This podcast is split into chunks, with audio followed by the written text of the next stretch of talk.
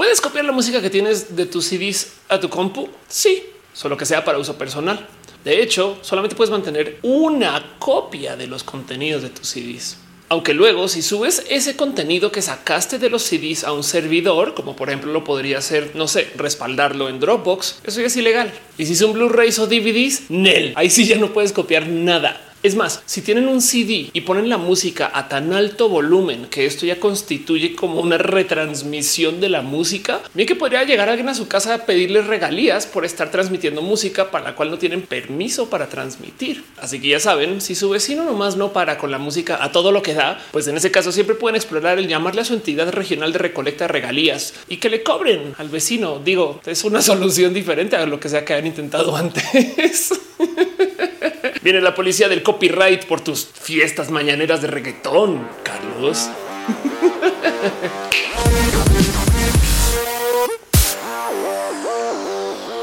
Nada en contra del reggaetón. Depende de la época en la que crecieron. Capaz si ustedes recuerdan el famoso cuento de las regiones de los DVDs. Ahora, si ustedes son requete mega jóvenes, igual ya ni saben de dónde viene todo ese cuento que habla la banda acerca de la famosa región 4. Pero es que resulta que en las épocas de antaño, si ustedes compraban un DVD en Europa, no funcionaría en México. O sea, lo pones en reproductor, no sale nada porque traían una restricción por zonas para proteger los mercados locales de compra y venta de contenidos. Y entonces Latinoamérica tenía su propia región de compra y venta, una región que en el mapa era la cuarta región. Ahora, seguramente ahorita hay gente un poquito más mayor como yo gritándole a la pantalla que oye, Ophelia, o sea, hay gente que no sabe esto. Pues sí, porque aunque ustedes no se hayan mantenido al tanto de todo esto, es muy probable que no tengan en presente que los Blu-rays ya no tienen este juego de regiones. Entiéndase, cuando se trata de Blu-rays, hay otro pócar de regiones donde ahora todo América está integrado y comprar un Blu-ray en Estados Unidos da la misma que venderlo en el Perú, en la misma región, cosa que no entiendo por qué no sucedió con los Pero bueno, el caso es que las regiones cambiaron para los Blu-rays y luego volvieron a cambiar. Así que en que hoy en día mucha gente no consume contenidos de los DVDs porque ni las computadoras traen lector de DVDs. Hay gente que no sabe lo que significa un región 4, porque para añadirle a este desmadre, hoy en día la gran mayoría de reproductores son multiregión de todos modos. Era una medida completamente arbitraria, tan inventada que hasta Windows permite y siempre ha permitido cambiar las regiones. Claro, contadas veces, pero claramente están ahí porque alguien dijo que se tienen que poner las regiones y ya no tiene que ver con el hardware. Simplemente alguien decidió Estados Unidos, México no pueden compartir DVDs porque porque yo lo digo negocios, mm, dinero, vamos a hacer mucho dinero. Mm. Este video fue editado por Elisa Sonrisas, la mejor transeditora del Internet. Chequen en redes sociales como Elisa Sonrisas. Déjenle un abrazo. Ahora, no por ser 100% cruel con los y las empresarias del mundo de los DVDs, el motivo por el cual se propuso y se vendió este cuento del bloqueo por regiones es porque hay un historial. Las tecnologías que se usaban para transmitir los contenidos antes de los DVDs ya tenían segmentos por regiones, porque el hardware que se usaba para transmitir contenidos variaba en Europa que en Estados Unidos. Esto se debe a que el sistema para distribuir energía varía en Europa en la frecuencia con la que envían la energía con la que se usa en Estados Unidos y por consecuencia las teles en sí desde hace muchos ayeres tienen frecuencias de actualización de imagen diferentes en Europa que en Estados Unidos. En Europa, cuando se utilizaban teles de rayos catódicos que se sincronizaban a la frecuencia de electricidad, en ese entonces se presentaba la tele a 25 FPS, marcos por segundo, cuadros por segundo, como sea que le quieran llamar en su país, bajo un estándar que se le conoce o con nociones entonces como Y en Estados Unidos manejan un estándar o manejaron un estándar que se acercaba a la frecuencia de transmisión de electricidad de allá, que entonces presentaba la tele a 30 FPS o a 29.97 porque tenían un margen de ajuste. Eso es una historia muy bonita, pero que en el caso. El punto es que la tele se transmitía diferente en Europa que en Estados Unidos y por ende pasaban todo tipo de cosas raras. Los videojuegos, por ejemplo, que se tienen que ajustar a esa frecuencia de actualización de imagen, pues son literal más rápidos en Estados Unidos que en Europa. Jugar Sonic para PAL es más lento y por consecuencia más fácil. Y son de esas cosas que no fue sino hasta que se logró estandarizar el cómo se transmitía la tele o el uso de las compus o nos cambiamos a digital del total que pues que como que no nos dieron opción y nos tocó chutarnos el Sonic difícil. En fin, el punto es que si tienes un esquema de distribución de contenidos que varía según las regiones, pues entonces por supuesto que el negocio de la distribución también va a variar según las regiones. Más aún en los 70s, 70s, 80s y aún todavía en los 90s, donde la globalización no se prestaba para que existieran mega empresas globales que se encargaran de distribuir los contenidos de modos globales, lo cual entonces llevó a que se crearan como segmentos de hipernicho local para que cada quien tuviera control de los contenidos. Por esto es que en Latinoamérica las películas, por ejemplo, se distribuyen a fechas y hasta calidades diferentes que lo que en Estados Unidos, porque toca negociar los derechos de autor. Entonces en Estados Unidos a veces decían cosas como, bueno, tú deja que sequemos la película acá y luego la vendemos allá, cuando que no puedes hacer ni un peso más de lo que queda la película y ya no estamos vendiendo, ah, tú tírala ya a México a ver qué venden.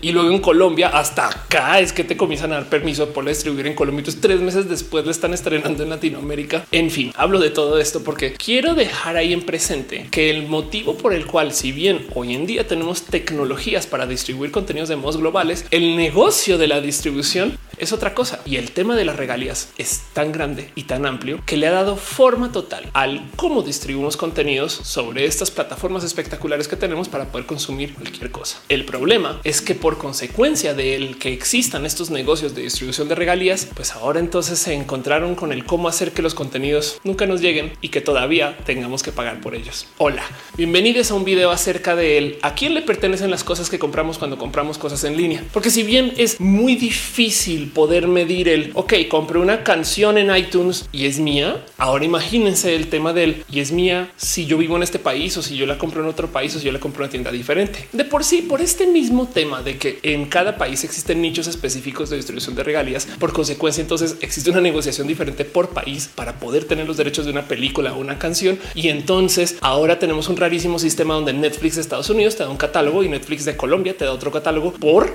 es el Internet, no? Pues ahora hay que añadirle a esto una pequeña verdad de la realidad de las compras en línea que puede que ustedes lo sepan o no, y en cuyo caso entonces vengo a romperles un poquito sus sueños, pero no más por dejarlo en dicho y para mencionarlo en el video, porque sí o sí hay que decirlo. Todo aquello que se compra en línea nunca se compra. ¿Cómo les va llenando su biblioteca de Steam? ¿Cuántos juegos de Steam han comprado en los últimos seis meses, un año, dos años? ¿Ya los han jugado todos? ¿Cuántas películas han comprado en iTunes? ¿Cuántas veces han comprado una canción en línea? No me respondan o si quieren déjenmelo saber en los comentarios, pero solamente les quiero decir algo. Cuando ustedes compran cualquier cosa en línea de en estas tiendas de es que no sé cómo decirles esto. Perdón. Un momento me preparo.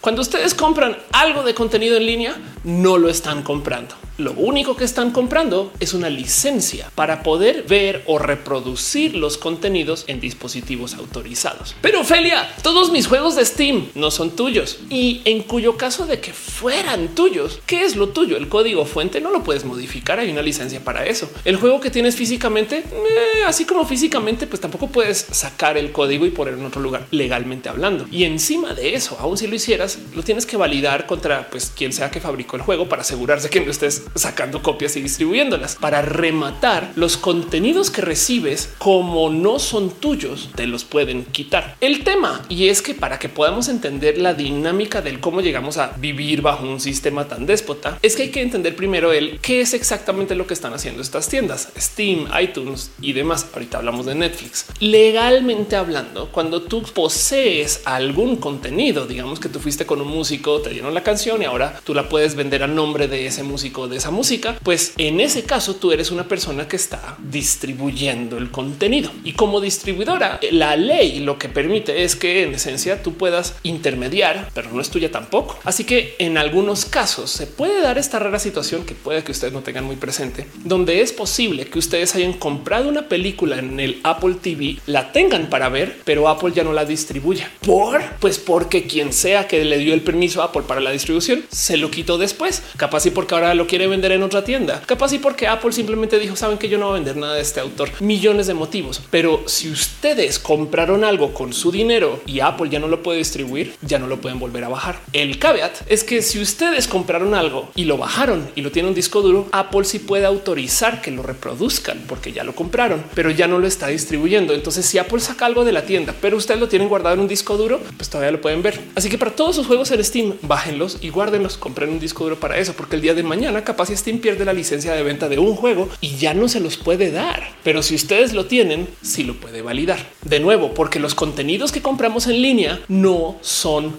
nuestros, son de quien sea que los está vendiendo por medio de la empresa que los está distribuyendo, porque así funcionan las leyes. Y el punto de todo esto es que para rematar no solo pueden quitarnos el contenido, lo pueden modificar. Hay un sinfín de historias de cómo X o Y película que vemos en Apple en el Apple TV que vemos en el Roku o que descargamos en algún momento, al cabo de que el director prefiera quitarle una escena, cambiar un actor, moverle al CGI, yo no sé, estas cosas automáticamente se actualizan. Entonces, si ustedes quieren, no sé, por ejemplo, ver Game of Thrones con la famosa escena que dejaron un vaso de Starbucks ahí en pleno Westeros, pues si ustedes quieren ver eso, resulta que luego lo editan, lo sacan, nunca estuvo ahí en la taza de café y pues capaz si ese fue el motivo por el cual tú compraste la película, pero no es tu película, es solo tu licencia, lo cual entonces me trae a la otra cosa que hay que observar acerca de él, a quién le pertenecen las cosas que compramos en línea, porque no solo está esta licencia que te permite reproducirlo en tus dispositivos que autorices, sino que encima de eso no puedes grabar ni retransmitir nada. Esto que hacemos en las fiestas de poner una playlist de Spotify a todo lo que dé con todo y que se escuchan los anuncios a veces, técnicamente es ilegal. Que no lo estén persiguiendo es un juego que juegan estas empresas para, bueno, por un lado, el que quizás les sale más caro ir a perseguirte para que les pagues tres pesos de una regalía de una canción que pusiste por una peda que ya ni recuerdas, o del otro lado, porque permiten la piratería en algunas esquinas con tal de que el servicio se vuelva tantito más popular. Ustedes creen que Netflix, Spotify o cualquiera de estos servicios que nos dejan que varias personas entremos y que luego le dejamos el servicio configurado al ex o a la ex, ustedes creen que no saben muy bien que estamos compartiendo las cuentas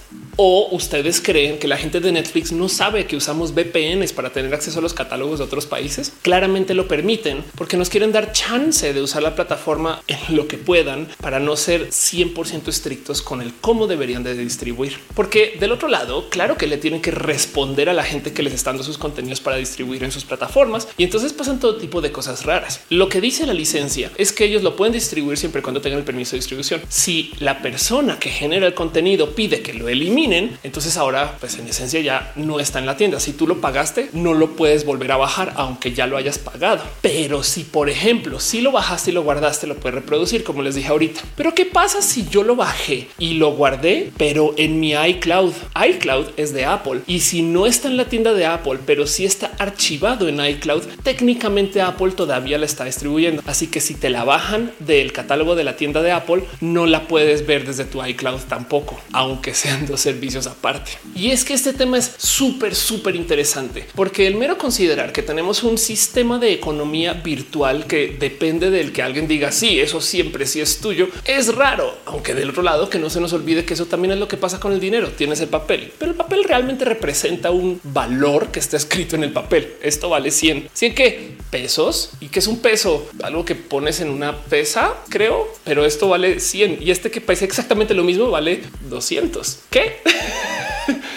el dinero también es evidentemente imaginario hasta que te cobran, en cuyo caso ya no puedes decir que es imaginario y te jodes, pero es otro tema. El punto es que cuando compramos cosas siempre tenemos que observar el qué es lo que estamos comprando. Y si bien lo más grave de todo esto es que la gente que tiene tiendas en línea no hace más que decir comprar película cuando realmente estás rentando película, la otra cosa que muchas veces se nos pasa por encima es la serie de reglas y acuerdos que vienen con todo esto digital que compramos. Evidentemente han instalado algún software en su vida y se han dado cuenta que lo primero que les dice es aquí está el acuerdo de usuario, la licencia con todo lo que puedes hacer y todo lo que no puedes hacer. ¿Quieres instalar a pesar de todo esto que te estoy diciendo? Y lo único que nos dice es un pues sí aceptar, porque si le doy no aceptar con estos acuerdos y los quiero renegociar, pues te dicen ah, lo siento, te devuelvo tu dinero en el mejor de los casos. Los acuerdos y las licencias de usuario final en esencia son contratos legales que se celebran entre el desarrollador o proveedor del software y quien usa el software. Y obviamente como tienen todo el poder de la instalación en sus manos. O sea, es un o lo recibes como está escrito o no te vamos a dar el software. Hacen todo tipo de cosas sucias, feas, desleales Por ejemplo, en la gran mayoría de los casos de estos software que instalamos en la compu, vienen exenciones de garantía. Si de puro chance, aunque no quisiéramos, una instalación de un software nos quema la computadora porque la calentó todo eso y ahora ya está así toda rota, ahora lo primero que van a decir es un sí, pero es que tú firmaste un acuerdo donde dice que si nuestro software quema tu compu, ni modo es tu culpa. En estos acuerdos legales hay empresas que ponen cláusulas donde explican que tú no puedes ni siquiera criticar el software. Y es que de nuevo son de estas cosas que por lo general o nos sentamos a leer ese palabrerío inmenso o lo dejamos pasar y pues ni modo aceptar lo que sea que diga y pues ya me toca. O sea que necesito usar el software, no hay de otra. Y además ya lo pagué. De hecho, hay varias historias de cómo algunas empresas se han tomado la labor de esconder en estos acuerdos regalos a sus usuarios y usuarias con tal de comprobar que la gente no lee los acuerdos. En el caso más visible y viral y notorio de estos, apareció una empresa que dio un regalo de 10 mil dólares a quien los fuera a pedir y lo único que hizo fue ponerlo en su acuerdo de usuarios. Pero esto es porque aún si compráramos el software y descargamos el código fuente para que se ejecute en nuestras computadoras, no es nuestro. No lo podemos modificar. Es prohibido que tú ingreses al código fuente y cambies cosas de poderlo hacer. Y entonces deja la duda del que acabo de pagar. Yo pagué por un software a una empresa que no me lo vendió, me vendió un acuerdo legal y me dejó descargar una cosa que no puedo modificar, solamente la puedo ejecutar en esta computadora siempre y cuando se esté distribuyendo en la tienda. ¿De quién son las cosas?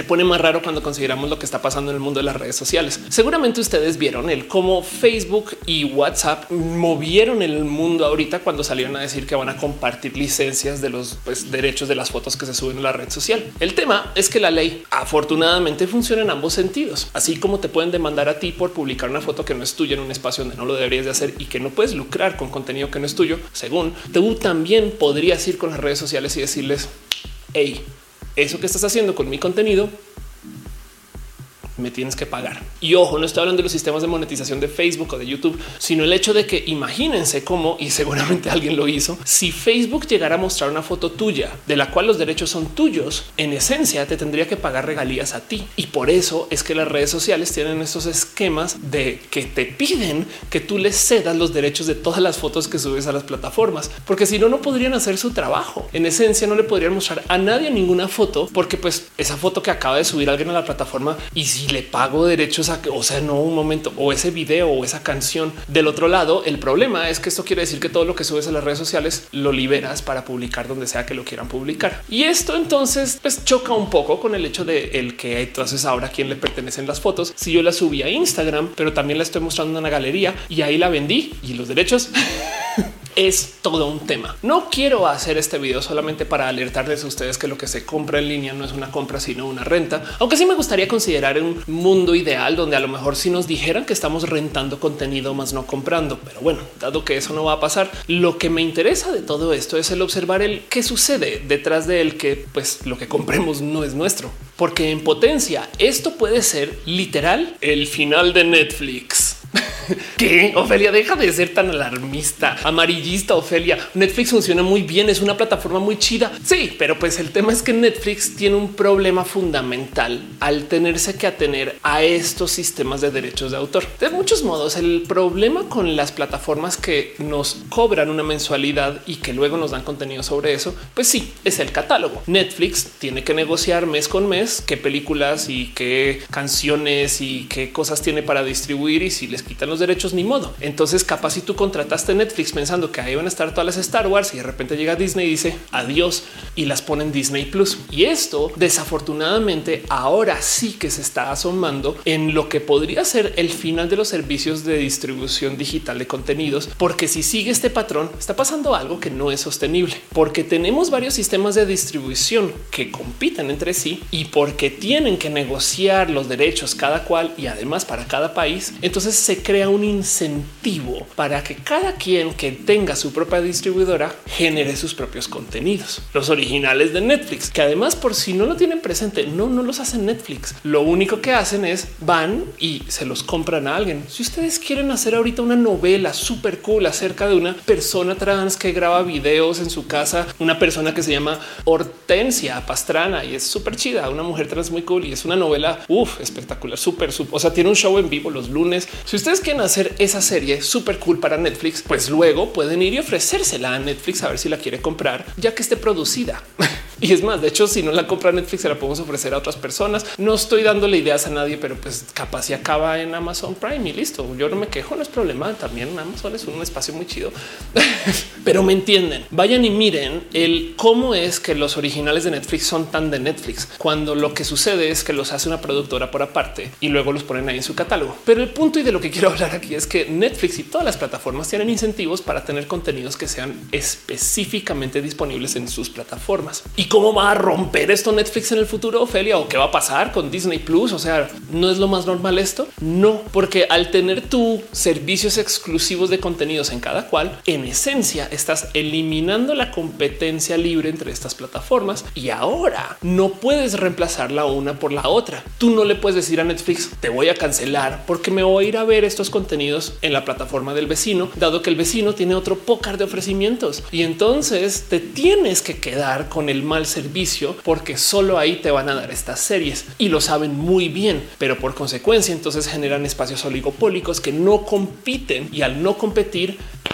pues destrozan el mercado. Quizás ahorita no es problema porque estamos enfrentando el que los servicios siguen como en esta etapa como de nacimiento, pero en 10 años definitivamente esto sí va a llevar a un paredón de problemas porque Netflix no va a poder competir directamente con nadie si los contenidos son exclusivos de cada lado y entonces simplemente se van a fragmentar las opciones, lo cual no va a crecer el mercado en general. ¿Y a qué me refiero con esto? Pensemos que esta historia ya sucedió. Ahorita se están comenzando a romper romper las barreras de la exclusividad en el mundo de los videojuegos. Solía ser que al tener tú una consola tenías acceso a un juego específico y si bien hay juegos que dependen de cierta consola porque son de quien la construye o la fabrica, hay un sinfín de juegos que compraban para que fueran específicos en esa plataforma y luego de varios años se dieron cuenta que por más marketing que le hicieran, el mercado no va a saltar a tener dos plataformas si son caras las plataformas. Entonces lo único que les queda para hacer es desarrollar juegos que sean multiplataforma y por consecuencia te metes tú en el rarísimo problema de cómo haces tú que juegue en línea a alguien que tiene un Switch contra alguien que tiene un teclado y mouse contra alguien que tiene un Xbox.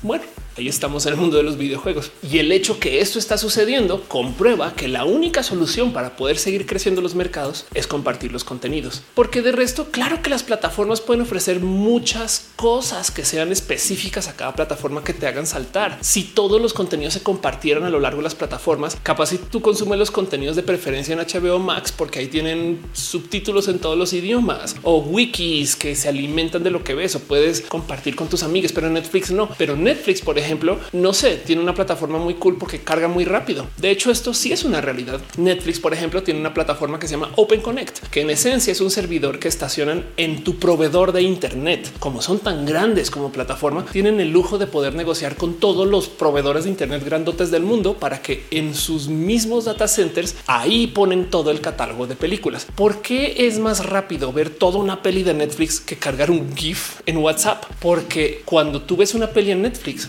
nunca sales al Internet. Vas a los servidores que están en tu proveedor de Internet y ahí está el servidor de Netflix. Entonces, al no tener que ir al Internet por cosas, funciona así. Pero eso ni siquiera lo tienen que promocionar o no se nota o no se siente porque Netflix le toca competir sobre la disponibilidad de su catálogo particular. Ven, porque acá tenemos estas series que solo las consigues acá. Y de nuevo, si bien esta estrategia funciona ahorita, no es sostenible y se comprueba en el mercado de los videojuegos. Pero esto se da y lo podemos entender una vez nos damos cuenta que Netflix no es una tienda, es un distribuidor de contenido. Y al ser distribuidor, entonces en esencia nos está vendiendo acuerdos legales para que podamos reproducir contenido. Y esto es bien importante de observar porque ahorita hay gente que está genuinamente discutiendo el qué es lo que nos pertenece cuando compramos algo. ¿Han intentado abrir su teléfono para cambiarle la pila últimamente? Y ahorita sale alguien ahí en los comentarios. O sea, Ophelia, claro, de esto vivo.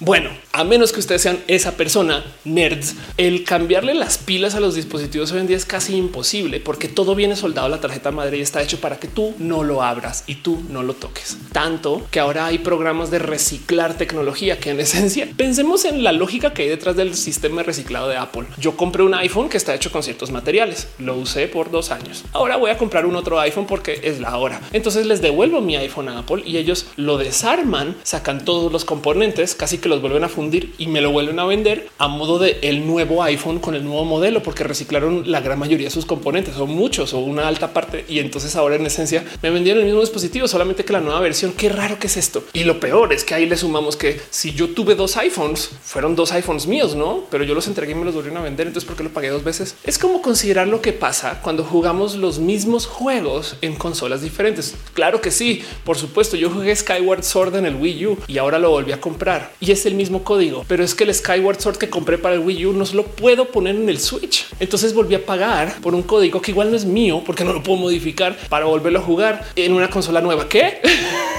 que nos pertenece, no que yo compré el juego, no lo debería de poder reproducir en todos lados. Pues no, porque además en esencia tenía una licencia diferente en los 90 y en los 2000 y en los 2010 que lo que sea que estamos comprando para las licencias de hoy. Y además hay que considerar que la mentalidad del no te pertenece ayuda a que las empresas puedan tener más control sobre los dispositivos, lo cual técnicamente quizás a lo mejor sirve para que nos den mejores servicios. Porque si yo pudiera modificar mi coche y algo le pasa, pues primero que todo, claro, rompo mi garantía. La empresa lo primero que dice, yo no sé, tú lo metiste en tu coche, no sé qué. Pero si la empresa que me lo vende puede garantizar que yo no le va a hacer absolutamente nada, entonces a lo mejor se pueden tomar más riesgos con el cómo nos entregan los coches, porque saben que no nos vamos a poner ahí a conectar cables hasta que se nos quemen los pelos y entonces no se tienen que responsabilizar por eso. Y eso es parte del motivo por el cual, por ejemplo, Tesla ahorita vende sus coches de tal modo que solo Tesla los puede reparar. Y esto es un ejemplo súper importante porque ahí donde lo ven se está debatiendo legalmente hablando. Parte de cómo estas empresas están buscando retener la pertenencia de las cosas que nos venden es por medio de no darnos refacciones para que las podamos reparar. De hecho, es muy normal toparte con websites y blogueros y youtuberos que dan esos tips de dónde conseguir Teslas chocados, usados o obtenidos de modos no muy legales para que tú puedas conseguir piezas porque Tesla no te las va a vender. Se supone que tú tienes que llevar tu coche con Tesla para que te lo reparen, pero hay que sumarle que Tesla controla las capacidades capacidades de tu coche porque hay un sistema de software. Entonces hay todo tipo de raras situaciones como hubo un caso en particular que se volvió muy famoso de un Tesla que tenía el software para el piloto automático, este que ah, se volvió muy viral,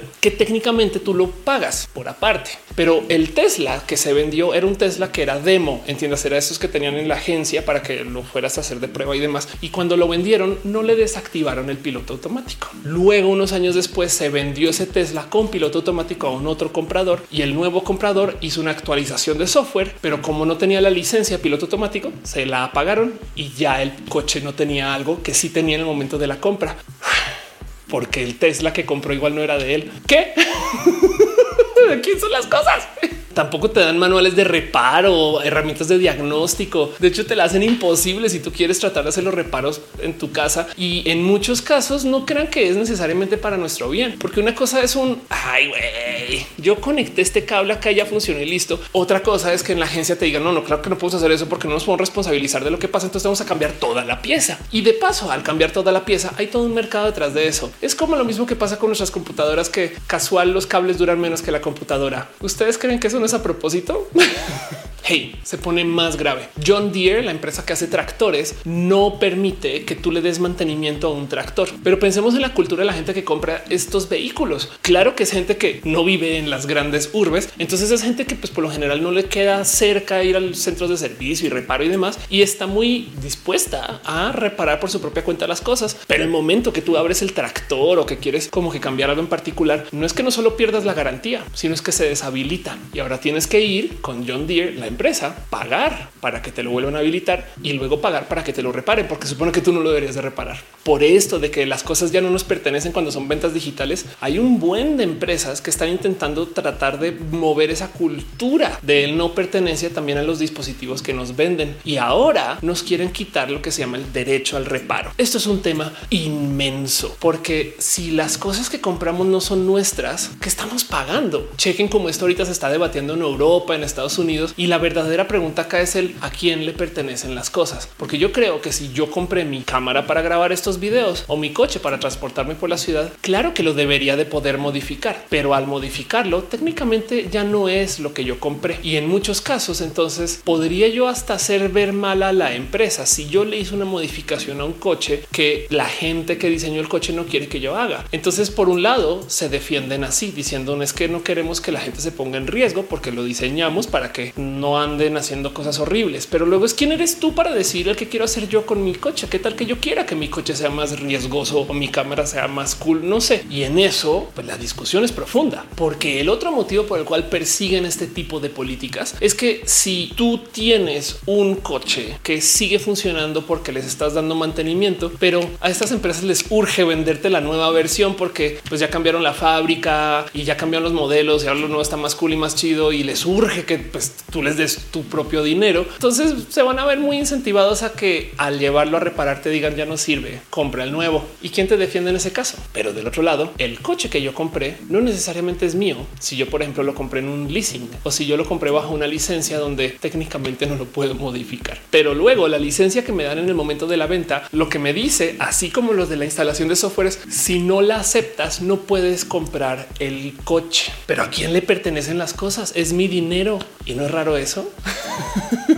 En fin, esto en cuanto a la ley del derecho al reparo, pero esto viene del mero hecho que somos una sociedad de virtuales, porque la verdad es que piensen ustedes en esto. Trabajamos en una oficina o en la casa para que nos den un pago con un papel que dice lo que es el valor del papel, más sabemos que ese valor es completamente inventado. Luego eso lo llevamos a un banco que nos recibe ese papel, pero nos lo abona en nuestras cuentas por medio de un software, porque el papel inmediatamente van y se lo dan a alguien más. El valor de todos modos se retiene porque nos dicen que se retiene. Ya que está en el banco, usamos ese dinero que tenemos para comprar una moneda que no existe del total como Bitcoin, en la cual invertimos para que luego sobre yo no sé por qué se avalúa más el Bitcoin que el dinero que también es virtual que el banco tiene guardado en una hoja de Excel para que podamos consultar cuando nos dé la gana. Cuando se avalúe ese Bitcoin virtual, podamos entonces volverlo a cambiar al dinero también otro virtual que se supone que el gobierno respalda, que no sabemos si va a respaldar siempre o la Argentina para comprar algún bien o dispositivo que en últimas cuando no lo entregan, pues técnicamente es solo una licencia para que podamos hacer uso del coche o el celular o la tablet o el horno que compramos, porque si algún día le llegara a pasar algo, no es nuestro de todos modos y lo tiene que reparar en la empresa y nos dan entonces una opción única de cambiarlo por otro porque tiene garantía. Entonces técnicamente que compramos no era nuestro, sino que era algo que nos dejaron tener en casa para que lo usáramos por unos meses para luego, no sé, ofrecer con ese coche o celular o café o lo que sea que hayamos comprado, algo de lo que represente nuestro trabajo por una persona que nos va a dar el dinero antes de que entreguemos el trabajo. Entonces, en esencia, el dinero no lo entregó sobre una promesa, lo cual quiere decir que hasta el trabajo es virtual en esta propuesta. ¿Qué son las cosas? Les pregunto yo a ustedes. derecho de pertenencia es del IBE. En fin, ¿han comprado ustedes cosas virtuales últimamente? Me gustaría saber. Y hey, déjenme decirles que, pues por supuesto que hay gente que está muy en contra de todo esto. Por esto existe el movimiento del software libre, que en esencia lo que impulsan es que lo que se escribe es tuyo. Si tú instalas Linux en tu compu, ese sí lo puedes entrar y modificar todo lo que quieras y cambiar y pintar de millones de colores. Por eso hay 19 mil millones de versiones de Linux, porque todo el mundo le mete mano. Y eso es otra cultura. Pero la cultura de la venta mainstream no responde a estos sistemas por lo general, aunque existen. Y yo creo que por eso es tan chido ver lo que hace la gente bonita que desarrolla las tecnologías de la piratería y las tecnologías que fomentan la pertenencia, porque en últimas, ¿qué significa que tú tengas algo en las manos o que lo tengas en tu compu? Y si pierdes tu compu, ya los archivos que tenías adentro ya no son tuyos o cómo es eso. En fin, me interesa saber el qué compran ustedes, porque comprar un NFT no es comprar la pieza de arte, comprar un juego no es comprar el juego. Y este video, este video se lo regalo para que lo guarden en su corazoncito. Y a lo mejor entonces en este mundo donde no podemos tener nada, nos podemos tener a nosotros. Te quiero. Por venir, gracias por ser parte de esto y gracias por compartir. Nos vemos en el próximo video.